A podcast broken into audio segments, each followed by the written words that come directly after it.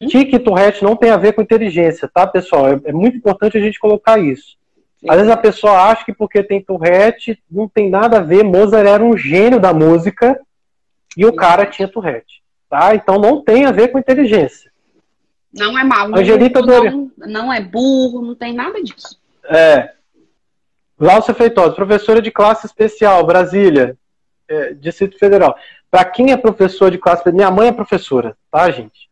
Realmente é um desafio, porque a turma entra em polvorosa, é muito difícil. Minha mãe chega pedindo socorro, pelo amor de Deus, e essa orientação do professor e da equipe pedagógica é fundamental.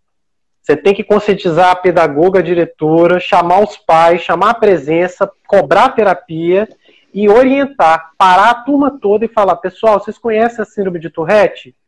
E orientar que ele não está fazendo aquilo por gracinha. É, é Exato. É, Educação. Isso é. Educar. Isso é exatamente. é fundamental. Aí alguém falou bem assim: tem um paciente adolescente, ele grita muito, faz barulhos altos, tipos assobios é muito importante que você oriente o paciente em relação a ele falar o que ele está sentindo antes de acontecer o evento. Caso adolescente, a gente já está entrando naquela faixa etária adulta. Esse caso, às vezes na escola, para ele é muito difícil. É um paciente que às vezes deve considerar a medicação, tá?